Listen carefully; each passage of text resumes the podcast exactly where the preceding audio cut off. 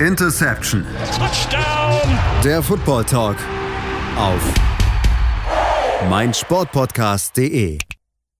Interception Football Talk auf meinsportpodcast.de. Ein letztes Mal. In dieser Saison sprechen wir über einen Spieltag der Regular Season, denn die ist nämlich tatsächlich seit Sonntag vorbei. Und was war das bitte für ein Season Finish, meine Freunde, am vergangenen Sonntag? Und zur Feier des Tages sind wir heute zu dritt und besprechen statt wie gewohnt drei, sogar ganze vier Spiele genauer.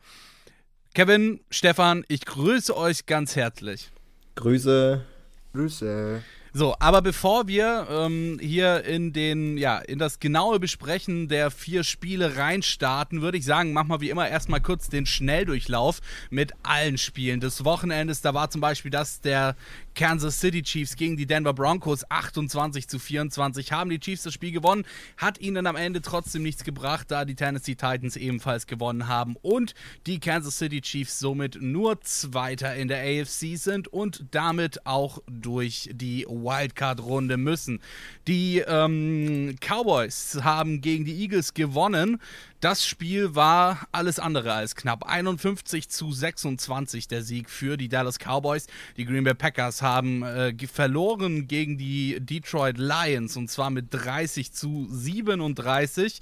Und das Washington Football Team, das hat sehr deutlich gewonnen gegen die New York Giants mit 22 zu 7. Und ähm, ich glaube, Kevin, du als leidgeplagter und leidgeprüfter Fan der New York Giants hast da noch ein paar Worte drüber zu verlieren.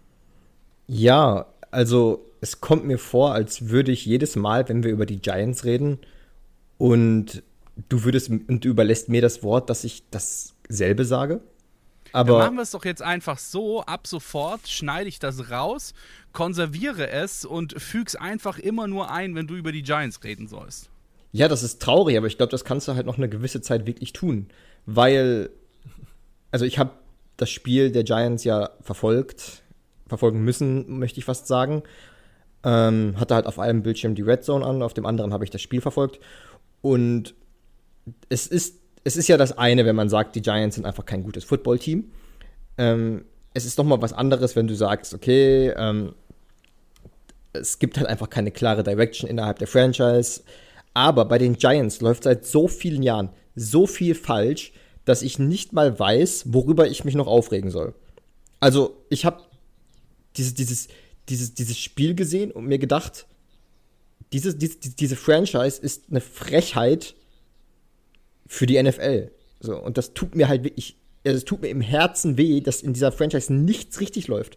Dass diese, diese Franchise so nach hinten orientiert ist und nicht mit der Zeit geht und sich trotzdem wundert, warum man keinen Erfolg hat.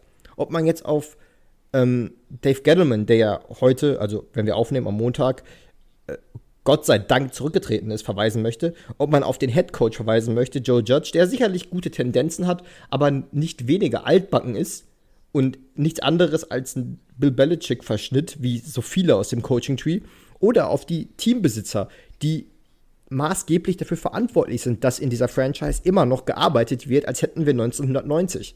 Also es kann einfach nicht sein, dass, die, dass, dass eine Franchise, die so prestigeträchtig ist, die so, ähm, so einen klangvollen Namen eigentlich hat, so verkommen ist und überhaupt nichts hat, auf das sich aufbauen lässt. Also es gibt ja nichts. Man kann ja nicht sagen, ja, immerhin hat man einen Quarterback wie die Jacksonville Jaguars oder immerhin hat man einen Head Coach, der, ähm, der eine klare Philosophie hat. Man hat ja nichts. Es gibt ja nichts, worauf man sich freuen kann.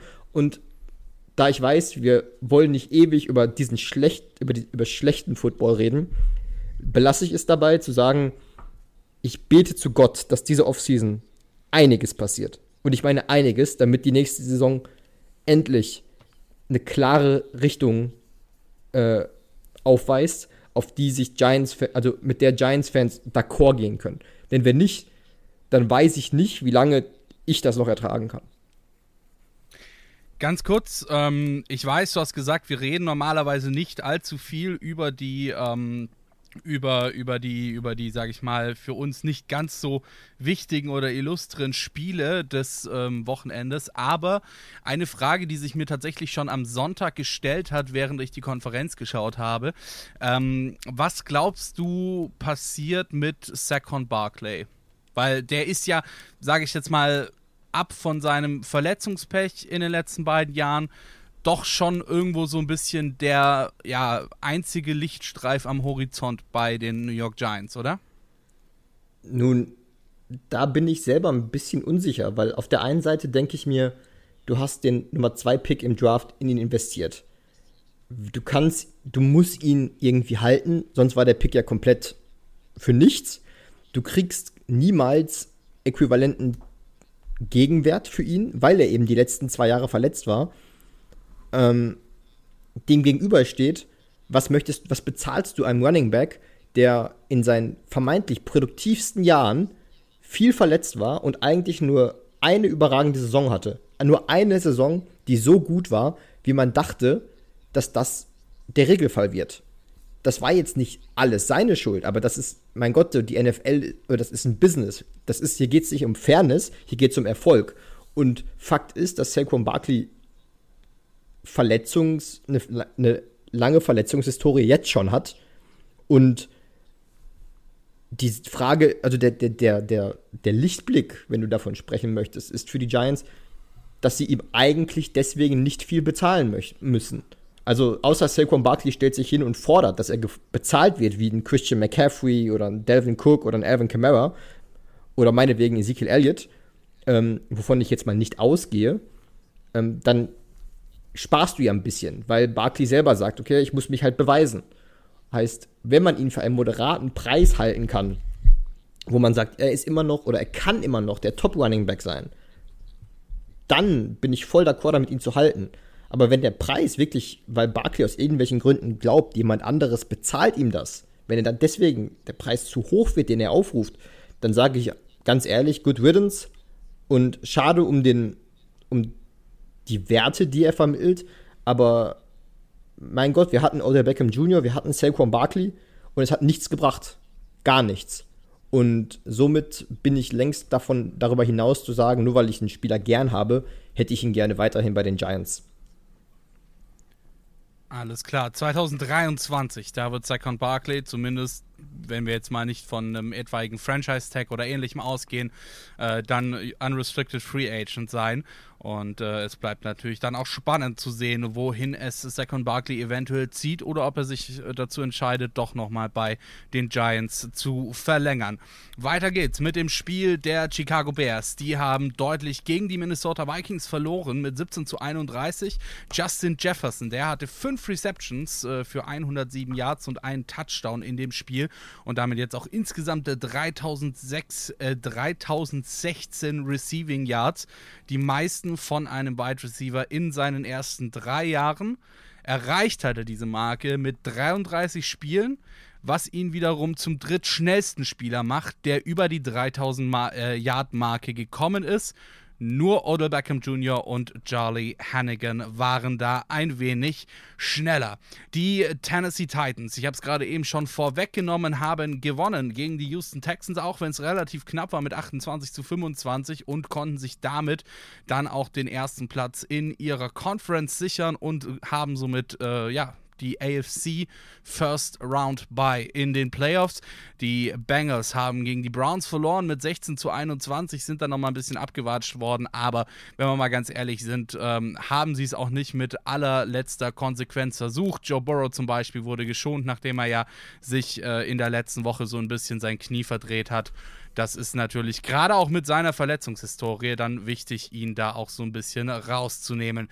Die Panthers haben gegen die Tampa Bay Buccaneers verloren mit 17 zu 41. Tom Brady hat 29 seiner 37 Versuche angebracht, 78,4 Prozent und insgesamt 326 Yards und drei Touchdowns damit erreicht. Keine Interception geworfen und somit ein wahnsinnig starkes Passer-Rating von 130,4 erreicht. Rob Gronkowski hatte 137 Receiving Yards und Tom Brady in dieser Saison insgesamt 5316 Passing Yards, was die drittmeisten in einer einzelnen Saison in der Geschichte der NFL sind. Und außerdem hat er in dieser Saison die meisten Single-Season-Completions erreicht.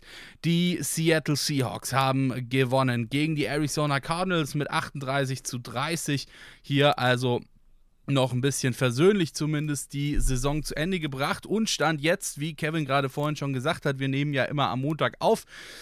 Ja, Stand jetzt ist Pete Carroll auch noch kein Opfer des Black Monday geworden. Es bleibt also spannend, wie es bei den Seattle Seahawks weitergeht. Russell Wilson 113 Siege in der NFL in seinen ersten zehn Jahren in der Liga. Ein Rekord und Kyler Murray auf der anderen Seite hat für 240 Yards und einen Touchdown gepasst. Die Patriots, die haben zum Abschluss der Regular Season auch nochmal verloren gegen die Miami Dolphins mit 24 zu 33. Und äh, ich glaube, Stefan Stefan, wir hatten doch äh, mal in einem Podcast vor ein paar Wochen darüber gesprochen gehabt, wo ich noch meinte, oh oh, Dolphins als letztes Spiel der Saison, das geht selten gut aus für die Patriots. Ja, zum Glück haben sie letzte Woche die Jaguars abgewatscht, ansonsten hätte das jetzt vielleicht auch nochmal knapp werden können, was die Playoffs angeht. Aber bei den Miami Dolphins, da hat Jalen Waddle Geschichte geschrieben und mit 104 Receptions in dieser Saison die meisten je von einem Rookie erreichten Receptions in der Geschichte der NFL.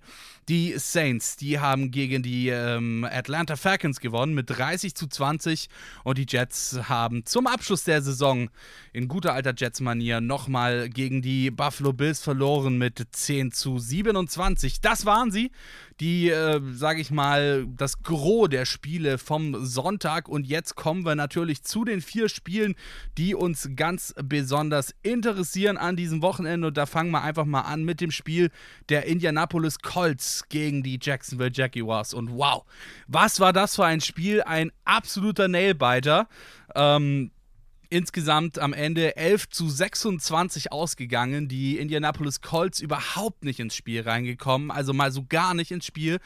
Ähm, es stand ganz lange, standen sie bei drei Punkten, während äh, die Jaguars ja quasi alles machen konnten, was sie irgendwie wollten. Und ja, es war so ein bisschen ein Exhibition Game für den Neu-Quarterback der Jaguars, für ähm, Trevor Lawrence. Wieso wollte ich gerade Justin Herbert sagen? Egal. Trevor Lawrence. Stefan, wie hast du dieses Spiel wahrgenommen? Ja, ich, ich war wahnsinnig verwundert, äh, wo ich das Spiel gesehen habe, dass es so ja, läuft, wie es gelaufen ist im Endeffekt und auch die Mentalität der Spieler auf dem Platz. Das war für mich so wahnsinnig erschreckend, auf der einen Seite zu sehen, wie motiviert äh, die Jacks waren, äh, wie Bock die auf dieses Footballspiel hatten. Du hast bei wirklich jedem Tackle, bei jedem äh, Tackle for Loss, bei jedem Stop äh, von Jonathan Taylor gesehen, die haben Bock auf das Spiel, die sind wahnsinnig motiviert. Und auf der anderen Seite von den Colts kam meines Erachtens kaum bis gar nichts, auch keine Reaktion. Der Touchdown im vierten Quarter war eher in der Garbage Time, also hier auch nicht mehr ausschlaggebend. Und ähm, für die Colts ist es ja auch um die Playoffs gegangen. Sie sind ja jetzt nicht drin und ähm, hätten es mit einem Siege eindeutig geschafft. Und das ist für mich schon ein großes Fragezeichen. Also klar, wir können hier auch über die Performances reden von Carson Wentz zum Beispiel, der wirklich gestern kein gutes Spiel hatte. Ähm, nur 185 Yards, ein Touchdown, eine Interception, dazu mehrere Fast-Interceptions, hat echt in alter ähm, Eagles, Philadelphia Eagles Manier ähm, gerne den Ball an die seine an Verteidiger weitergegeben, die allerdings hier äh, den Ball nicht oft genug abfangen konnten oder ihn gedroppt haben lassen. Und auch ja von Jonathan Taylor mit 15 Attempts für 77 Yards, davon war halt auch einer noch für 23 Yards ähm, der längste Lauf des Abends von ihm. Das waren einfach keine guten Performances. Und ähm, das ist einfach wirklich krass zu sehen, weil man die Colts eigentlich in den letzten Wochen wirklich überraschend positiv gesehen hat. Ähm, man zwar wusste, dass sie ganz klar vom Rushing Game abhängig sind, aber auch hier dachte man sich eigentlich in letzter Zeit, oder die Jacks, glaube ich, haben, stellen die schlechteste Run-Defense der ganzen Liga. und konnten den aktuell besten Running Back der Liga so limitieren. Also ähm, da lief ganz, ganz viel ganz komisch und ähm, die Jaguars können, glaube ich, mit wirklich einem positiven Erlebnis aus dem Spiel herausgehen, weil sie ja schließlich auch noch den First Overall Pick trotz Sieg gesichert haben. Ja, du hast es schon gesagt. Ähm, die Defensive der Jaguars, die hat standgehalten da am Sonntagabend gegen die Indianapolis Colts und den Colts das Leben schwer gemacht. Das sieht man auch so ein bisschen, wenn man sich mal die Possessions der Colts anschaut und vor allem natürlich auch, wie diese Possessions äh, dann am Ende ausgegangen sind. Die erste war gleich mal ein Turnover on Downs, dann folgte das Field Goal, Punt, Fumble, Punt, Interception nochmal Downs, nochmal Downs und ein Touchdown. Bei den Jacksonville Jaguars, das, was ich gerade vorhin schon gesagt hatte, sah das Ganze dann doch viel besser aus.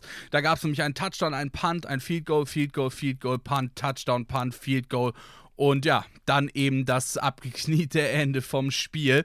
Ähm, Kevin, äh, gerade eben auch schon erwähnt worden von Stefan, dass sie es wirklich defensiv auch geschafft haben, vor allem die wichtigste Waffe der Indianapolis Colts in dieser Saison, nämlich Jonathan Taylor, relativ einzuschränken. 15 Attempts, 77 Yards, keinen einzigen Touchdown gemacht. Ähm, sowieso der einzige Touchdown nur von Michael Pittman und ich glaube auch sein Gesicht hat alles gesagt alles, wirklich alles. Es war komplett ausdruckslos, keinerlei Freude über diesen Touchdown, weil er ganz genau wusste, wow, Jetzt wird es schwer, doch in die Playoffs einzuziehen. Aber ich schweife schon wieder ab, Kevin. Ähm, wie siehst du die defensive Leistung der Jaguars in dem Spiel, gerade auch bezüglich natürlich Jonathan Taylor? Und ist das vielleicht so eine Sache, auf die die Jaguars dann auch für die kommende Saison so ein bisschen aufbauen können? Grundsätzlich auf jeden Fall. Also, wie Stefan schon richtig gesagt hat, du verabschiedest dich ja mit einem sehr positiven Gefühl in die Offseason. Und um Dan Campbell, also den Head Coach der Detroit Lions, mal zu zitieren, Winning creates winners, losing creates losers. Und heißt mit anderen Worten, die, dieser, dieser, das ist ein Irrglaube, ähm, davon auszugehen, dass man plötzlich zu einer Winning Organization wird, wenn du reihenweise Spiele verlierst und deine Spieler auf einmal lernen zu gewinnen die Jaguars haben sich gut verkauft gegen den besten Running Back der Liga.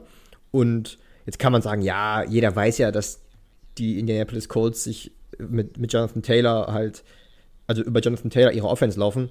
Naja, aber das wussten die Gegner, die vor den Jaguars äh, gegen die Colts gespielt haben, auch. Und da hat es auch nicht geholfen. Insofern muss man den Jaguars enorm viel Lob aussprechen, dass sie es geschafft haben. Und du hast ja, oder die Jaguars haben ja in der Defense Bausteine, um die sich ein, eine Winning Culture aufbauen lässt. Also ich denke an Miles Jack, den Linebacker, ich denke an Josh Allen, einen der besten, talentiertesten Pass-Rusher der Liga. Ähm, also du hast da schon einzelne Pieces, um die sich das aufbauen lässt. Das Problem ist, die, du brauchst halt gutes Coaching und du brauchst eine klare Philosophie in der Franchise. Und was mir bei dem Spiel gestern aufgefallen ist, ist, ich musste an den Satz von Frank Reich von, von ein paar Wochen denken, wo er gesagt hat, ähm, wenn wir auch die wichtigen Spiele gewinnen wollen, muss unser Quarterback konstant liefern. Und genau das ist den Colts eben auf die Füße gefallen. Dass sie keinen Quarterback haben, der dann abliefert, wenn Jonathan Taylor, die Primärwaffe der Colts, nicht funktioniert. Und Richtung Playoffs wäre das auch ein Problem geworden, wahrscheinlich. So ist es, gehörten die Colts ja zu den wenigen Teams, zu den beiden Teams eigentlich, die es in der eigenen Hand haben oder hatten, darüber zu entscheiden, ob sie in die Playoffs kommen. Und es dann zu vergeigen gegen die Jacksonville Jaguars zeigt, dass bei den Colts, obwohl in der Saison vieles gut lief, ähm, doch noch eine Menge im Argen liegt und man sich fragen muss, ob Carson Wentz wirklich die Antwort ist, um mit diesem Team das nun mal jetzt auch im Win-Now-Mode ist mit einem Jonathan Taylor, äh, ob das der Quarterback ist, mit dem man langfristig hofft, den Super Bowl mal zu gewinnen. Alles klar, ich danke dir ganz herzlich. Wir gehen ganz kurz in die Pause und dann sprechen wir vielleicht auch darüber, ob Jonathan Taylor, äh, sorry, Carson Wentz eine langfristige Option sein kann für die Indianapolis Colts. Bis gleich. Da sind wir auch schon wieder zurück hier bei Interception Football Talk auf meinsportpodcast.de. Dieses Mal alles zur Woche 18 der letzten Regular Season Woche der NFL-Saison 2021-2022 diese Woche mit Patrick Rebin, Kevin Wischüß und Stefan Reiche. Und ja, wir haben gerade eben schon angefangen, über das Spiel der Indianapolis Colts gegen die Jacksonville Jaguars zu sprechen. Ein ganz klitzekleiner Reminder nochmal an alle, die vielleicht nicht mehr wissen, wie das Spiel ausgegangen ist oder im eher selteneren Fall in Deutschland wahrscheinlich Jacksonville Jaguars-Fans sind und das Ganze einfach nochmal hören wollen. Die Jaguars haben mit 26 zu 11 gewonnen gegen die Indianapolis Colts und ja, vor allem zwei Spieler haben dabei kein besonders oder haben dabei nicht besonders gut ausgesehen. Das war zum einen mal der Running Back Jonathan Taylor, nur 77 Yards gemacht, der ihnen schon so einiges, äh, so einige andere Spiele gewonnen hat. Der andere Spieler war Carson Wentz, 17 von 29 nur äh, verwandelt äh, in Würfen, 165, nee, sorry, 185 Yards, ein Touchdown und eine Interception für ein grandioses Passer-Rating von 74,9. Und ähm, Kevin, du hast gerade eben schon die Frage aufgeworfen, ob äh, Carson Wentz äh, eine langfristige Lösung sein könnte für die Indianapolis Colts, so wie er in dieser Saison performt hat. Diese Frage würde ich doch an der Stelle tatsächlich einfach mal an meinen Kollegen Stefan weitergeben. Wie siehst du das, Stefan? Ist Carson Wentz äh, eine, langfrist, äh, eine langfristige Lösung für Indianapolis oder sollten sie sich da vielleicht auch mal nach einer anderen Möglichkeit umschauen? Vielleicht könnte ja zum Beispiel ein Kirk Cousins bald frei werden, ähm, je nachdem, wie das neue äh, Coaching- und ähm, GM-Gespann in äh, der Organisation der Minnesota Vikings äh, das äh, weitermachen möchte mit dem Quarterback-Game.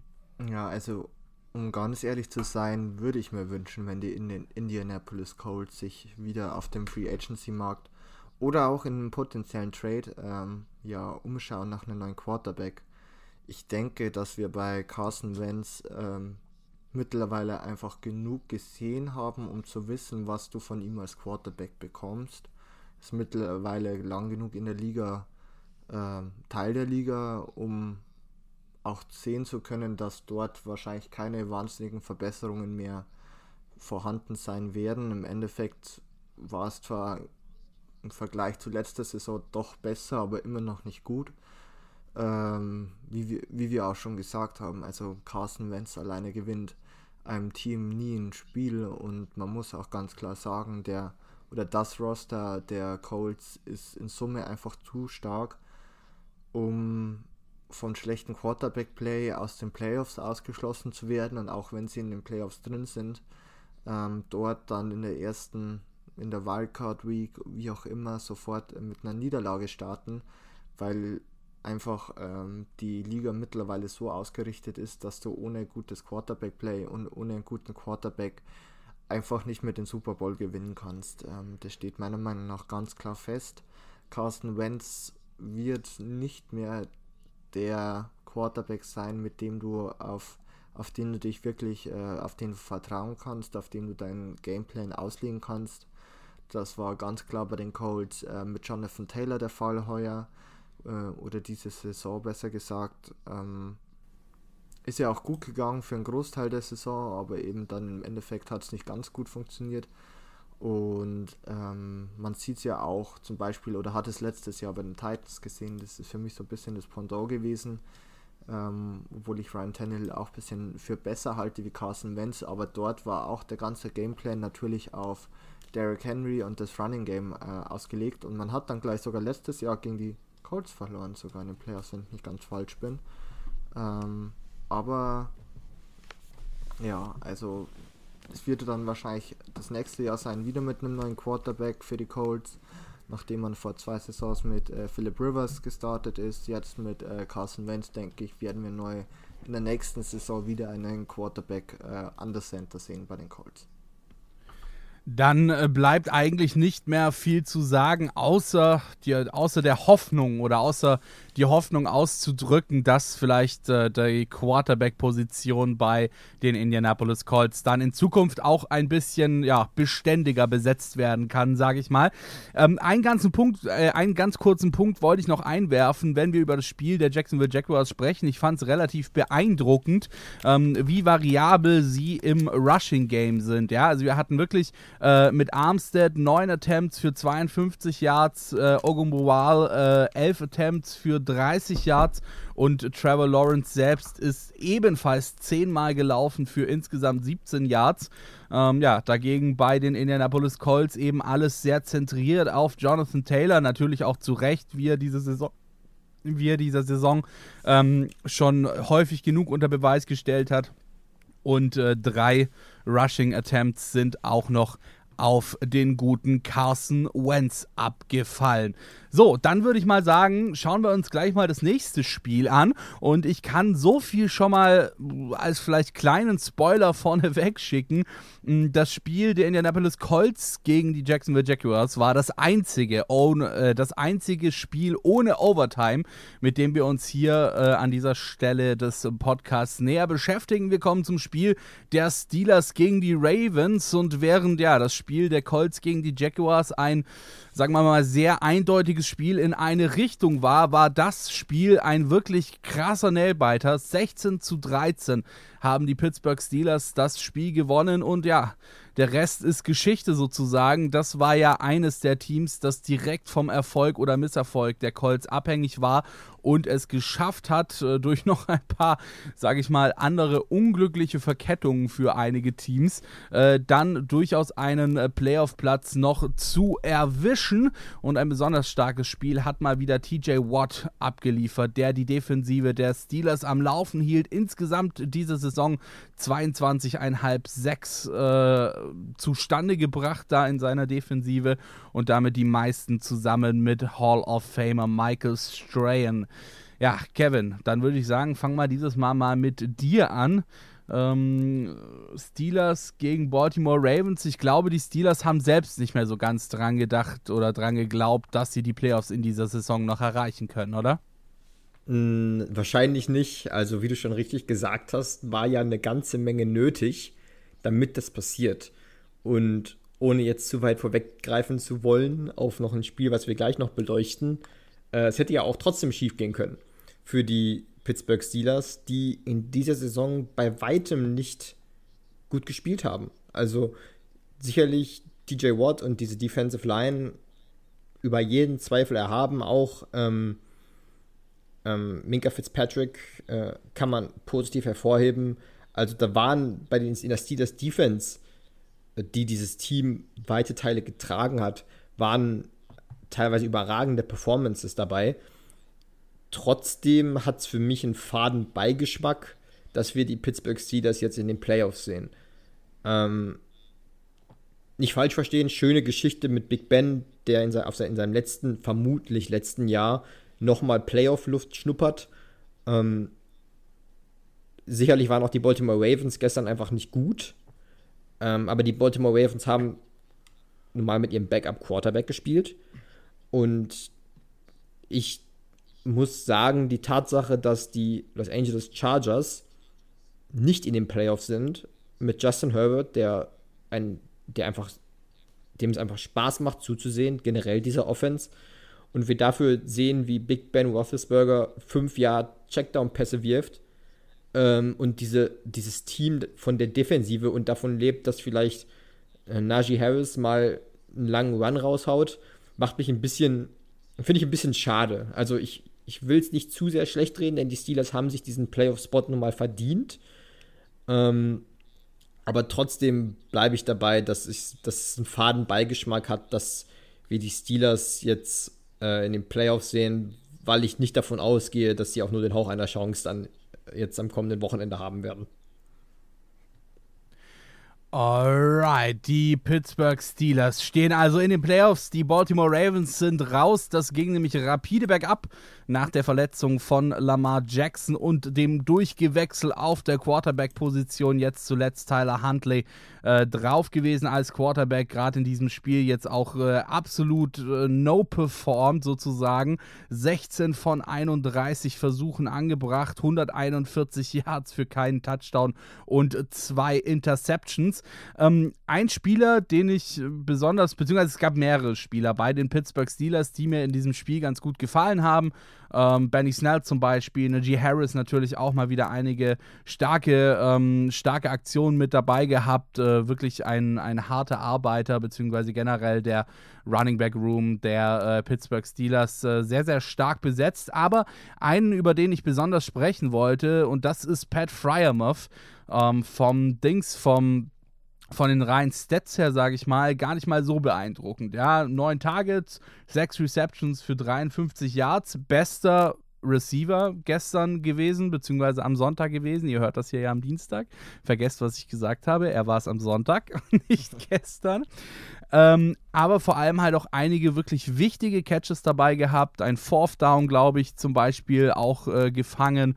Ähm, das ist auch ein guter Stefan, oder? Also da ist das auch so eine, so eine Geschichte, worauf man aufbauen kann. Ja, auf den kannst du schon aufbauen. Also Pat Fryermuth ähm, war einer der Top-Tight Ends oder nach äh, Kyle Pitts auch ganz klar die Nummer 2 letzten im letzten Draft, ähm, mit dem man sicherlich gut aufbauen kann. Also ähm, der neue Quarterback der Steelers kann sich sicher nicht über einen mangelnden Supporting Cast beklagen. Ähm, Chase Claypool, auch Deontay Johnson, sind beide sehr gut. Ähm, Juju Smith-Schuster ist verletzt, hatte glaube ich nur einen Einjahresvertrag und war dann sehr früh verletzt. Ich kann mir vorstellen, dass er nochmal zurückkehrt zu den Steelers. Ähm, also hast du hier eigentlich drei gute Quarterbacks und was ich mir nur wirklich wünschen äh, würde für die Steelers ist, du hast es ja schon angesprochen mit äh, den beiden Running Backs, mit Najee Harris und Benny Snell, die vielleicht beide wirklich nicht schlecht sind und ähm, Najee Harris auch im College wirklich sehr gut abgeliefert bei Alabama. Aber dieses stupide Run in the Box äh, von den Steelers ist einfach wahnsinnig grauenhaft an, auf, also anzusehen. Ähm, ich, man konnte in so vielen Versuchen wirklich vorhersagen, was denn dort gecallt wird und wie das äh, Play denn aussieht.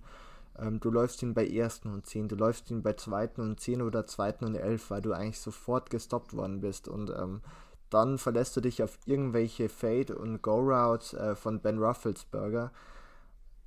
Und dass das gut gegangen ist, also über einen Großteil der Saison und auch äh, gestern, ist halt wirklich, wie Kevin schon gesagt hat, viel mehr der Verdienst der Defense, wie es Verdienst ähm, ja, der Offense ist. Und man kann nur hoffen, dass man von diesem Gameplay, Gameplan und auch von diesem ähm, Scheme abweicht nächste Saison, um dort einfach ja besser zu sein und auch als Dealers besser zu sein, weil so als Quick äh, Preview vielleicht auch für nächste Saison, ohne jetzt zu viel zu sagen, die Ravens werden sicherlich ähm, in ganz anderer Stärke wieder auftreten können nachdem viele Verletzte zurückkehren werden. Ich gehe auch davon aus, dass die Browns vielleicht mal wieder ein besseres Jahr, Jahr haben und mit den Bengals wird weiterhin zu rechnen sein. Also seitens der Steelers muss man sich wirklich äh, gut umsehen und auch dafür hüten, weil sonst bist du auf einmal die Nummer 4 in deiner Division und das sollte wohl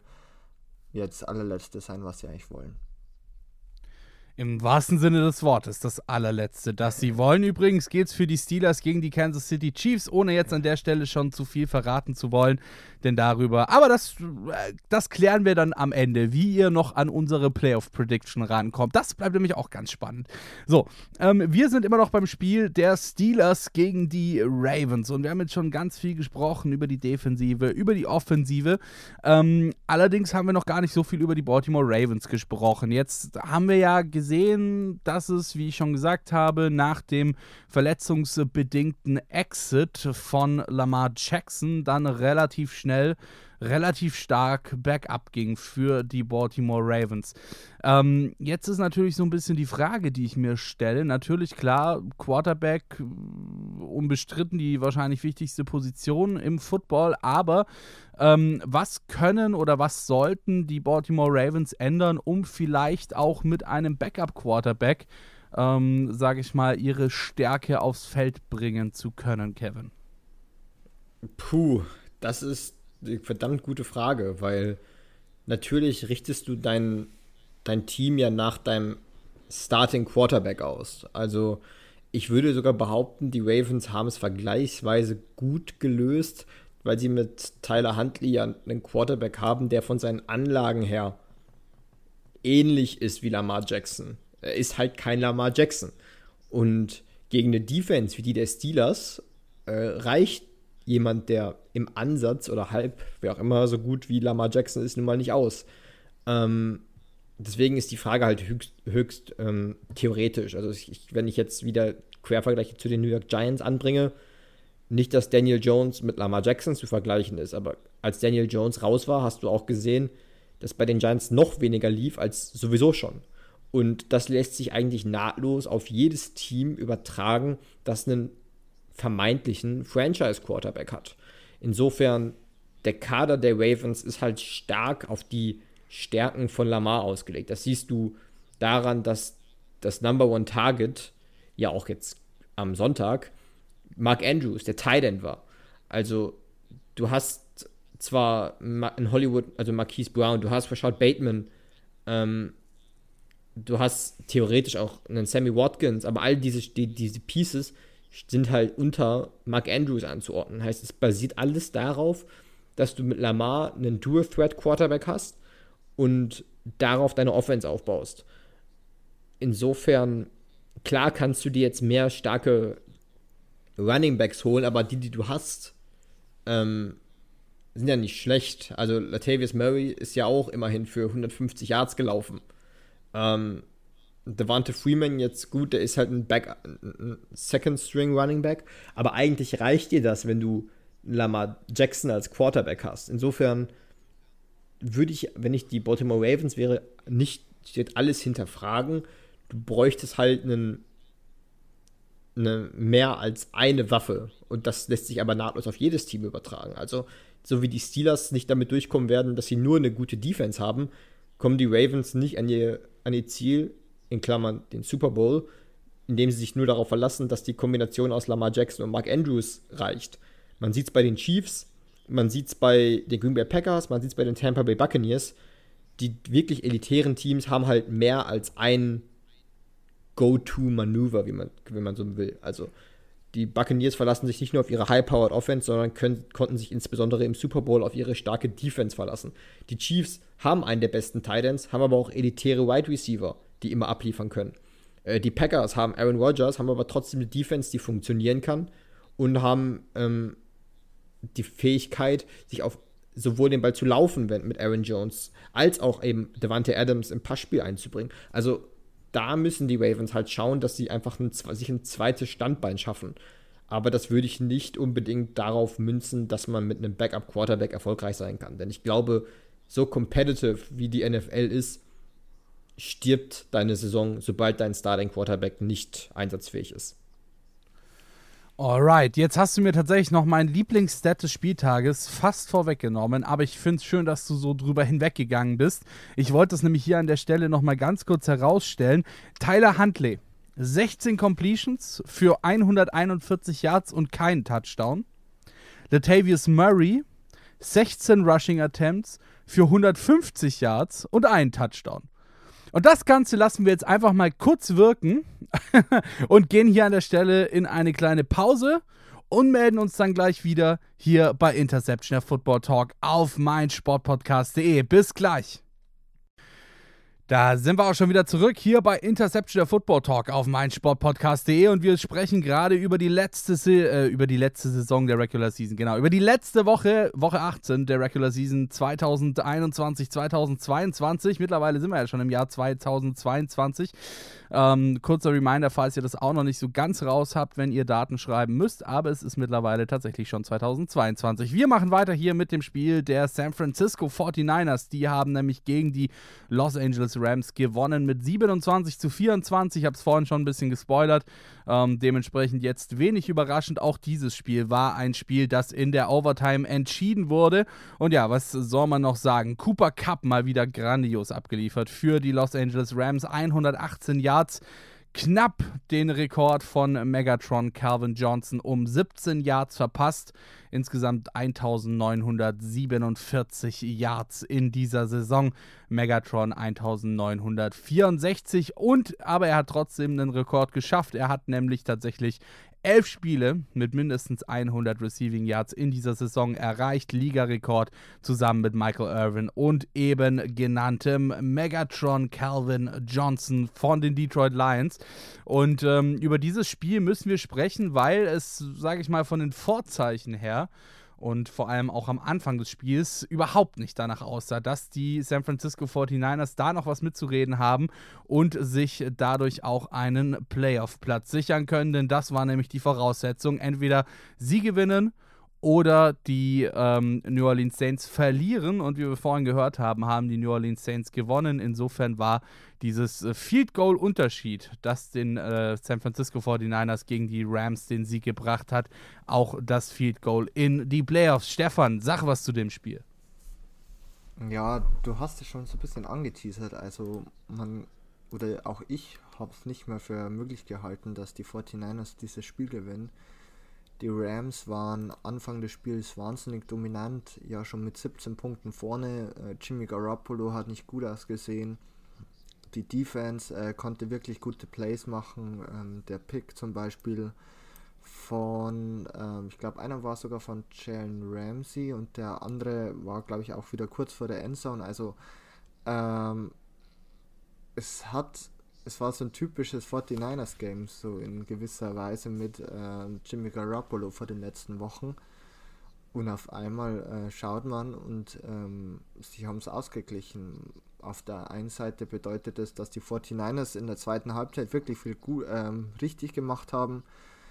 Brandon Ayuk war wieder mal sehr gut. Ähm, Debo Samuel war sehr stark. Natürlich nicht nur als Rusher und Wide Receiver, sondern er hat gestern auch äh, einen Ball geworfen, der dann auch äh, zu einem Touchdown geführt hatte. Und auf der anderen Seite muss man sagen, ist die Offense vor allem der Charge, äh, nicht der Chargers, der Rams in der zweiten Hälfte komplett stagniert. Ähm, Stafford auch mit zwei Picks ähm, war wirklich nicht sonderlich gut, meiner Meinung nach. Ähm, diese Picks, einer war in Double Courage geworfen. Ich weiß nicht, warum er ihn dorthin geworfen hat. Ähm, auch Sonny Michel, äh, der Running Back, 21 Attempts für 43 Yards, zeigt auch nicht wirklich von einem starken Spiel. Und so war es einfach, dass ähm, ja, die 49ers aufgrund der Fehler, vor allem der äh, ja, Rams Offense einfach ja, zurück in das Spiel gefunden hat und äh, man so auch ausgleichen konnte. Und auf der anderen Seite die Defense der Rams auch stark angefangen hat, aber halt auch ähm, ja, deutlich Federn gelassen hat über das ganze Spiel. Und ähm, man einfach in Summe dann doch auch ja nicht sonderlich gut ausgesehen hat oder vor allem in der zweiten Hälfte nicht mehr gut ausgesehen hat. Und so haben es halt dann die 49ers äh, in der Overtime gepackt. Ja, fast sieben Minuten Ballbesitz äh, in der Overtime für die äh, San Francisco 49ers vom Anfang bis äh, zur Minutenmarke 2,45. Ähm, also hier auch wirklich sehr, sehr stark gewesen. Ähm, ansonsten, um das Ganze nochmal zu verdeutlichen, wie das Spiel geendet hat, ähm, hier vielleicht auch nochmal die Possession Map äh, so ein bisschen. Wir fangen mal an mit der ersten Halbzeit. Da haben wir ja schon rausgefunden, dass es nicht ganz so gut war. Punt, Punt, Interception und dann am Ende gab es das Field Goal. Und ähm, wenn wir in die zweite Hälfte schauen, das macht dann schon wieder viel mehr Lust auf 49ers Football. Touchdown, Touchdown, Punt, gut zugegebenermaßen eine Interception, nochmal ein Punt und ein Touchdown und dann am Ende eben in der Overtime das Field Goal. Ja, du hast es gerade eben schon gesagt, Stefan. Ähm, jetzt haben sich die LA Rams gerade offensiv nicht besonders gut geschlagen.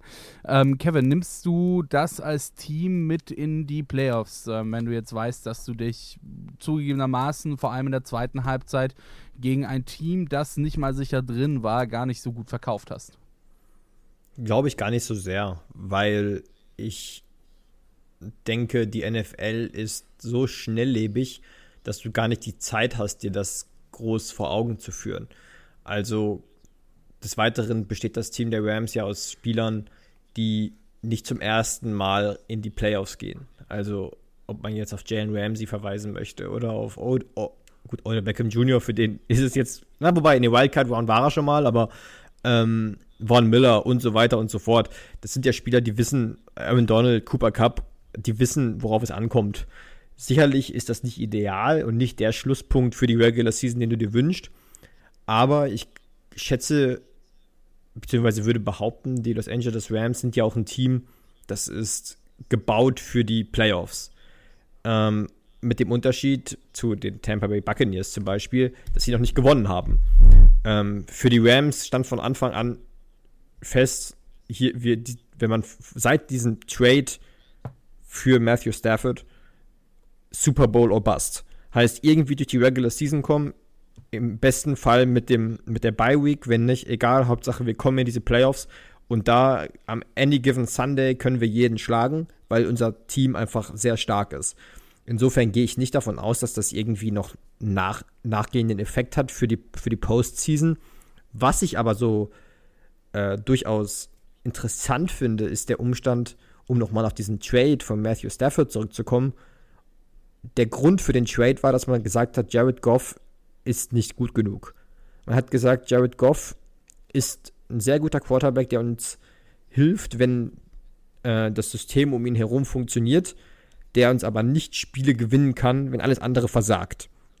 Und Matthew Stafford hat sicher, ist sicherlich talentierter als Jared Goff, das möchte ich ihm nicht absprechen.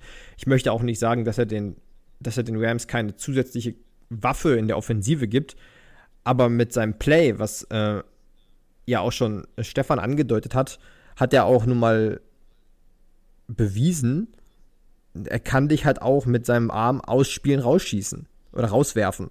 Also, das ist nicht das erste Spiel von Matthew Stafford in der Saison gewesen, wo er neben, wo er dem ersten Moment einen guten Wurf liefert und in Fenster wirft, die in die sonst kein Quarterback werfen kann. Vielleicht noch ein Aaron Rodgers und ein Patrick Mahomes.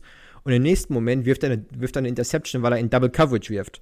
Und diesen, diesen Quantensprung, den man sich von Jared Goff zu Matthew Stafford erhofft hat und für den man ja auch sehr viel bezahlt hat, das darf man nicht vergessen, den muss ich ehrlich sagen, den sehe ich nicht. Also der Preis, den die Rams bezahlt haben, um auf Quarterback jetzt ja besser zu werden, aber nicht so viel besser, ähm, den, der, weiß ich nicht, da, da, da kriege ich schon noch ein bisschen Bauchschmerzen. Wenn sie am Ende den Super Bowl gewinnen, ähm, ist das egal. Dann interessiert niemanden, äh, dass Matthew Stafford nur ein bisschen besser ist, weil vielleicht reicht's. Aber wenn es nicht reicht, dann würde es mich nicht wundern, wenn dann auch der ein oder andere Fingerzeig in Richtung Matthew Stafford geht, weil er eben dieses teure Preisschild um seinen Hals hängen hat. Alright, dann würde ich sagen, schauen wir uns mal noch das Spiel der Chargers an. Die haben gegen die Las Vegas Raiders gespielt, also quasi von Los Angeles ab nach Las Vegas und haben verloren mit 32 zu 35. Und dieses Spiel der Chargers gegen die Raiders, das war genau das vorhin angesprochene Spiel, das den äh, Steelers die Playoffs gebracht hat. Denn hätten die Chargers und die Raiders in diesem Spiel ein Unentschieden erreicht. Dann wären die Steelers nämlich raus gewesen aus den Playoffs und sowohl die Chargers als auch die Raiders in den Playoffs gewesen. Jetzt sind nur die Raiders drin, denn die haben mit 35 zu 32 gewonnen. Stefan, hau mal raus. Äh, wie hast du dieses Spiel wahrgenommen? Ja, also auch hier hatten wir ein wahnsinnig spannendes Spiel. Äh, mit einer wahnsinnig verrückten Overtime auch, mit einem, ja, in letzter Sekunde der Overtime äh, Winning Field Goal der Raiders, ähm, das dazu geführt hat, dass einfach, äh, wie du schon gesagt hast, die Chargers aus den Playoffs raus sind. Wir hatten auch äh, eine Aufholjagd ähm, ja, der Chargers, ähm, hatten wahnsinnig viel spektakuläre Plays dabei. Spektakulärste wahrscheinlich dieser vierte und äh, 23, äh, der in die Endzone musste seitens der Chargers. Dass der converted wurde, ähm, hat auch viel damit zu tun, dass Justin Herbert wirklich wieder gestern ein sehr, sehr gutes Spiel abgeliefert hat. Insgesamt 64 Passing Attempts ähm, für 383 Yards, drei Touchdowns und eine Interception. Von diesen 64 Passing Attempts hat er 34 angebracht. Austin Eckler auch mit einem sehr starken Spiel, 16 Attempts für 64 Yards. Auf der ähm, ja, gegenüber auf der Seite der Raiders ähm, Josh Jacobs wahrscheinlich die, ja, die dominierende Kraft der Offense äh, mit 132 Yards für bei 26 Rushing Attempts. Also ähm, es war wirklich wahnsinnig spannend und die Raiders haben wirklich gut losgelegt, ähm, konnten auch von Fehlern der Chargers äh, profitieren, wie zum Beispiel diesen Muffed Punt ähm, von, äh, ja, den Raid äh, von den Chargers, hatten somit äh, ein kurzes, ja, kurzes Feld und ja, so konnte man dann ja im Endeffekt in die Overtime gelangen. Es gab ja schon vor dem Spiel die Spekulationen, ob sie sich auf einen Tie einigen, weil wenn beide Teams den Tie haben, beide in die Playoffs kommen. Man hat aber auch gesehen, dass beide Teams das eigentlich nicht wollten. Also sowohl die Chargers haben versucht in ihrem ersten Try ähm, dafür oder einen Touchdown zu machen oder das Spiel zu gewinnen, die Raiders auch. Also ähm, sehe ich da auch gar keinerlei Vorwurf gegenüber den Raiders und ich glaube, die Chargers, wie gesagt, sie hätten es nicht anders gemacht und es wäre auch eher eine Mentalitätsfrage seitens des Headcoaches, ob du denn wirklich auch jedes Spiel gewinnen willst, ob du damit nicht eine falsche Message an dein Team raussendest. Und auf der anderen Frage ist natürlich auch, willst du einen Division Rival unbedingt auch in die Playoffs lassen? Also es sind ein paar Faktoren, die da mit reinspielen. Ähm, für die Chargers nach einer eigentlich starken Saison mit auch einem sehr starken Justin Herbert, der nächste Superstar Quarterback ähm, mit Joe Burrow. Ähm, die beiden haben wirklich abgeliefert heuer. Und leider hat es nicht ganz gereicht für die Playoffs, was eben in dieser Manier mit diesem Field Goal halt natürlich umso bitterer ist. Ja, Stefan, äh, du hast jetzt gerade eben schon so ein bisschen Informationen über das Spiel der, ähm, jetzt wollte ich schon sagen, San Francisco 49ers gegen LA Rams. Nein, da sind wir schon längst dran vorbei. Wir sind beim Spiel der Chargers gegen die Raiders angelangt mittlerweile. Und ähm, Kevin, ja, wir haben es schon gehört, äh, das Spiel ist in Overtime entschieden worden. Ähm, für die Chargers natürlich extrem bitter, vor allem auch, weil Justin Herbert, man kann es nicht anders sagen, eine sehr, sehr starke Leistung abgeliefert hat. Dann sind sie vor der Saison endlich Anthony Lynn losgeworden, ähm, hatten sich das dann mit neuem Coach wahrscheinlich auch ein bisschen anders äh, ausgerechnet gehabt in dieser Saison. Wo war jetzt am Ende, sage ich mal, für dich der Knackpunkt, dass sie es nicht in die Playoffs geschafft haben diese Saison? Puh, ähm, schwer zu sagen. Also ich erinnere mich, dass wir uns vor ein paar Wochen noch darüber unterhalten haben, in Zeiten, als die Kansas City Chiefs noch Probleme hatten, ob die Chargers einfach das neue Team to beat in der Division sind. Und danach ist es irgendwie, also die Chargers waren ja nie wirklich komplett ähm, so, dass man sagen kann, die waren out of rhythm. Ähm, es gab einfach Spiele, wo man auch gemerkt hat, dass Justin Herbert eben noch ein sehr junger Quarterback ist.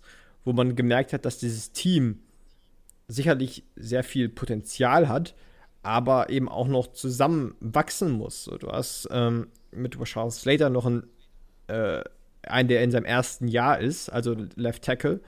Ähm, also du hast einfach noch einen, du hast, wie du schon gesagt hast, du hast einen Head Coach, der ist jetzt erst in seinem ersten Jahr und da ist halt viel richtig oder läuft viel richtig bei den Chargers, aber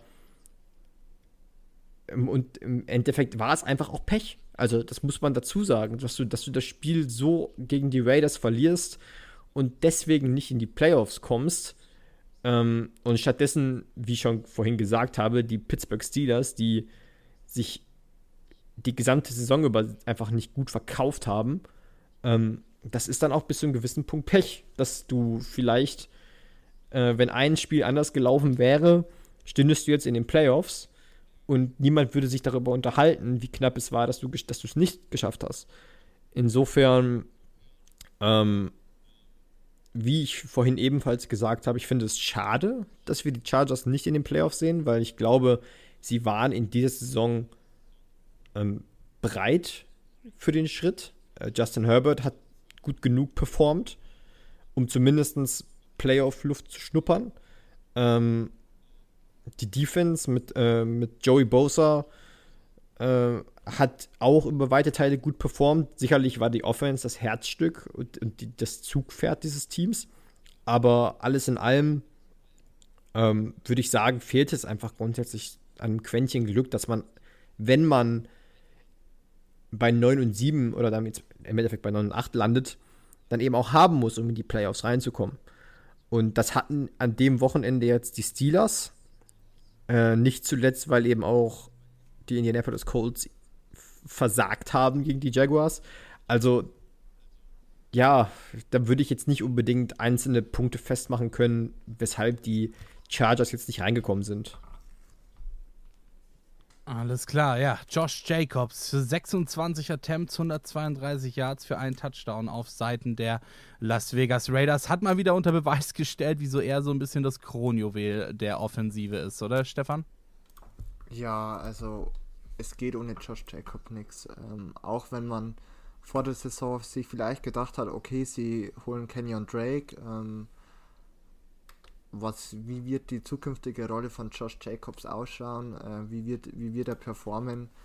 Zeigt sich einfach ganz klar, dass er weiterhin elementarer oder der wichtigste Bestandteil dieser Offense ist. Nicht nur im Running Game, sondern auch im Passing Game. Einfach wirklich eine Macht und einfach auch so das Safety Blanket. Äh, ja, an dem sich Derek Carr auch ein bisschen festziehen kann, an dem sich die ganze Offense festziehen kann und gestern einfach sehr, sehr gutes Spiel einfach abgeliefert.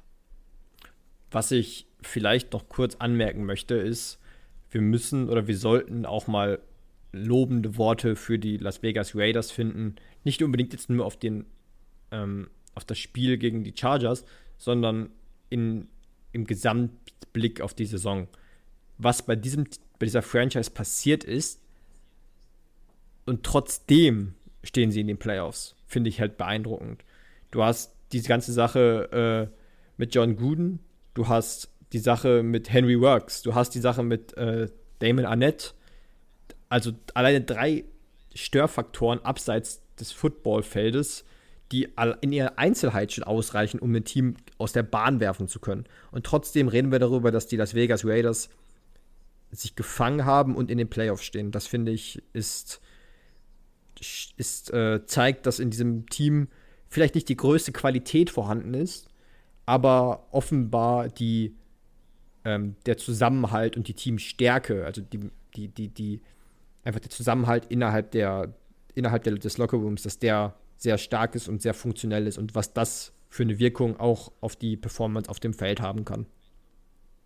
Absolut, ja. Ähm, zeigt oder zeugt, sage ich mal, von der Resilienz, äh, die dieses Team eben besitzt gegenüber diesen äußeren Stressfaktoren. Du hast es gerade eben schon angesprochen. Äh, vielleicht nochmal, um ganz kurz für Leute, die das nicht mitbekommen haben, als Wrap-up. Ähm, gegen John Gruden sind äh, schwerwiegende Vorwürfe laut geworden, ähm, wegen unter anderem rassistischer Äußerungen. Ähm, gegen Henry Rux gab es äh, eine DUI-Anklage, bei der er äh, tatsächlich auch sogar eine Frau totgefahren hat. Also nicht nur DUI, Driving Under Influence, sondern auch gleichzeitig eben noch mit dem Tod der Frau verbunden. Und äh, Damon Arnett hat sich, sagen wir mal, sehr unvorteilhaft äh, in einem, ich glaube, TikTok-Video war es, glaube ich, gezeigt, wo er mit Waffen rumgefuchtelt und wilde Morddrohungen ausgestoßen hat. Ähm, und all das haben die Raiders eben ja äh, geschafft, irgendwie beiseite zu stellen und Historisches geschaffen mit diesem Sieg, sich für die Playoffs zu qualifizieren. Und das soll es auch erstmal gewesen sein vom vergangenen Sonntag. Ähm, das waren zunächst einmal alle Spiele im Schnelldurchlauf und dann natürlich, wie gehabt, hier die wichtigsten Spiele des äh, Wochenendes dann auch äh, etwas ja, näher besprochen. Und ähm, falls ihr euch jetzt fragt, hä? Warte mal, die haben jetzt doch kaum über die Playoffs gesprochen. Das ist vollkommen richtig. Und ähm, wir dachten uns einfach, wir entzerren den ganzen Spaß hier und geben euch die Chance, zwei Tage mit unseren wundervollen Stümmchen zu füllen. Schaut einfach am besten morgen mal so gegen die Mittagszeit, würde ich behaupten, auf euren Podcatcher und äh, ladet euch dann schon mal runter, denn äh, wir sprechen morgen hier an dieser Stelle bei Interception Football Talk über die anstehenden Playoffs und natürlich auch über den Black Monday. Wenn ihr ansonsten auf dem Laufen bleiben wollt, beziehungsweise vielleicht auch einfach sehen wollt, was sich so alles getan hat über den Black Monday, dann schaut auf jeden Fall mal auf unserem äh, Interception Football Talk Instagram äh, vorbei, Interception FT dort, denn äh, zum einen mal wird da so ein bisschen rumgetickert, äh, welche Coaches und GMs es an diesem Black Monday erwischt und natürlich äh, werden wir dann, wenn das Ganze vorbei ist, also quasi wenn ihr das hört, dann werden wir auch eine kleine Zusammenfassung hochgeladen haben, welche Teams dann ab sofort auf der Suche nach einem neuen Head Coach und oder einem neuen General Manager sein werden. Ansonsten, ja, schaut mal vorbei bei unserem Twitter-Account at InterceptionFT oder auch auf Facebook Interception Football Talk. Und damit bleibt mir nicht mehr allzu viel zu sagen als Ciao. Danke an euch, dass ihr in dieser ja, Regular Season, ganz am Ende der Saison sind wir ja nicht, es stehen ja noch die Playoffs an, aber dass ihr in dieser Regular Season äh, so fleißig unseren Podcast gehört habt. Äh, ansonsten, wenn ihr FreundInnen habt, die auch die NFL mögen, dann könnt ihr uns auch gerne mal an die weiterempfehlen. Wenn ihr irgendwelche ja, Tipps und Tricks und Verbesserungsvorschläge oder andere Anmerkungen habt, dann dürft ihr uns immer gerne unbedingt schreiben. Äh, wie gesagt, entweder bei Facebook, Instagram oder Twitter, also eigentlich fast überall am Start. Und ansonsten bleibt nicht mehr viel zu sagen, außer ciao. Wir hören uns dann, wenn es hier bei Interception Football Talk heißt, dass die Wildcard-Runde der Playoffs abgeschlossen ist. Bis dann, macht's gut. Ciao, ciao. Interception. Touchdown! Der Football Talk auf meinsportpodcast.de.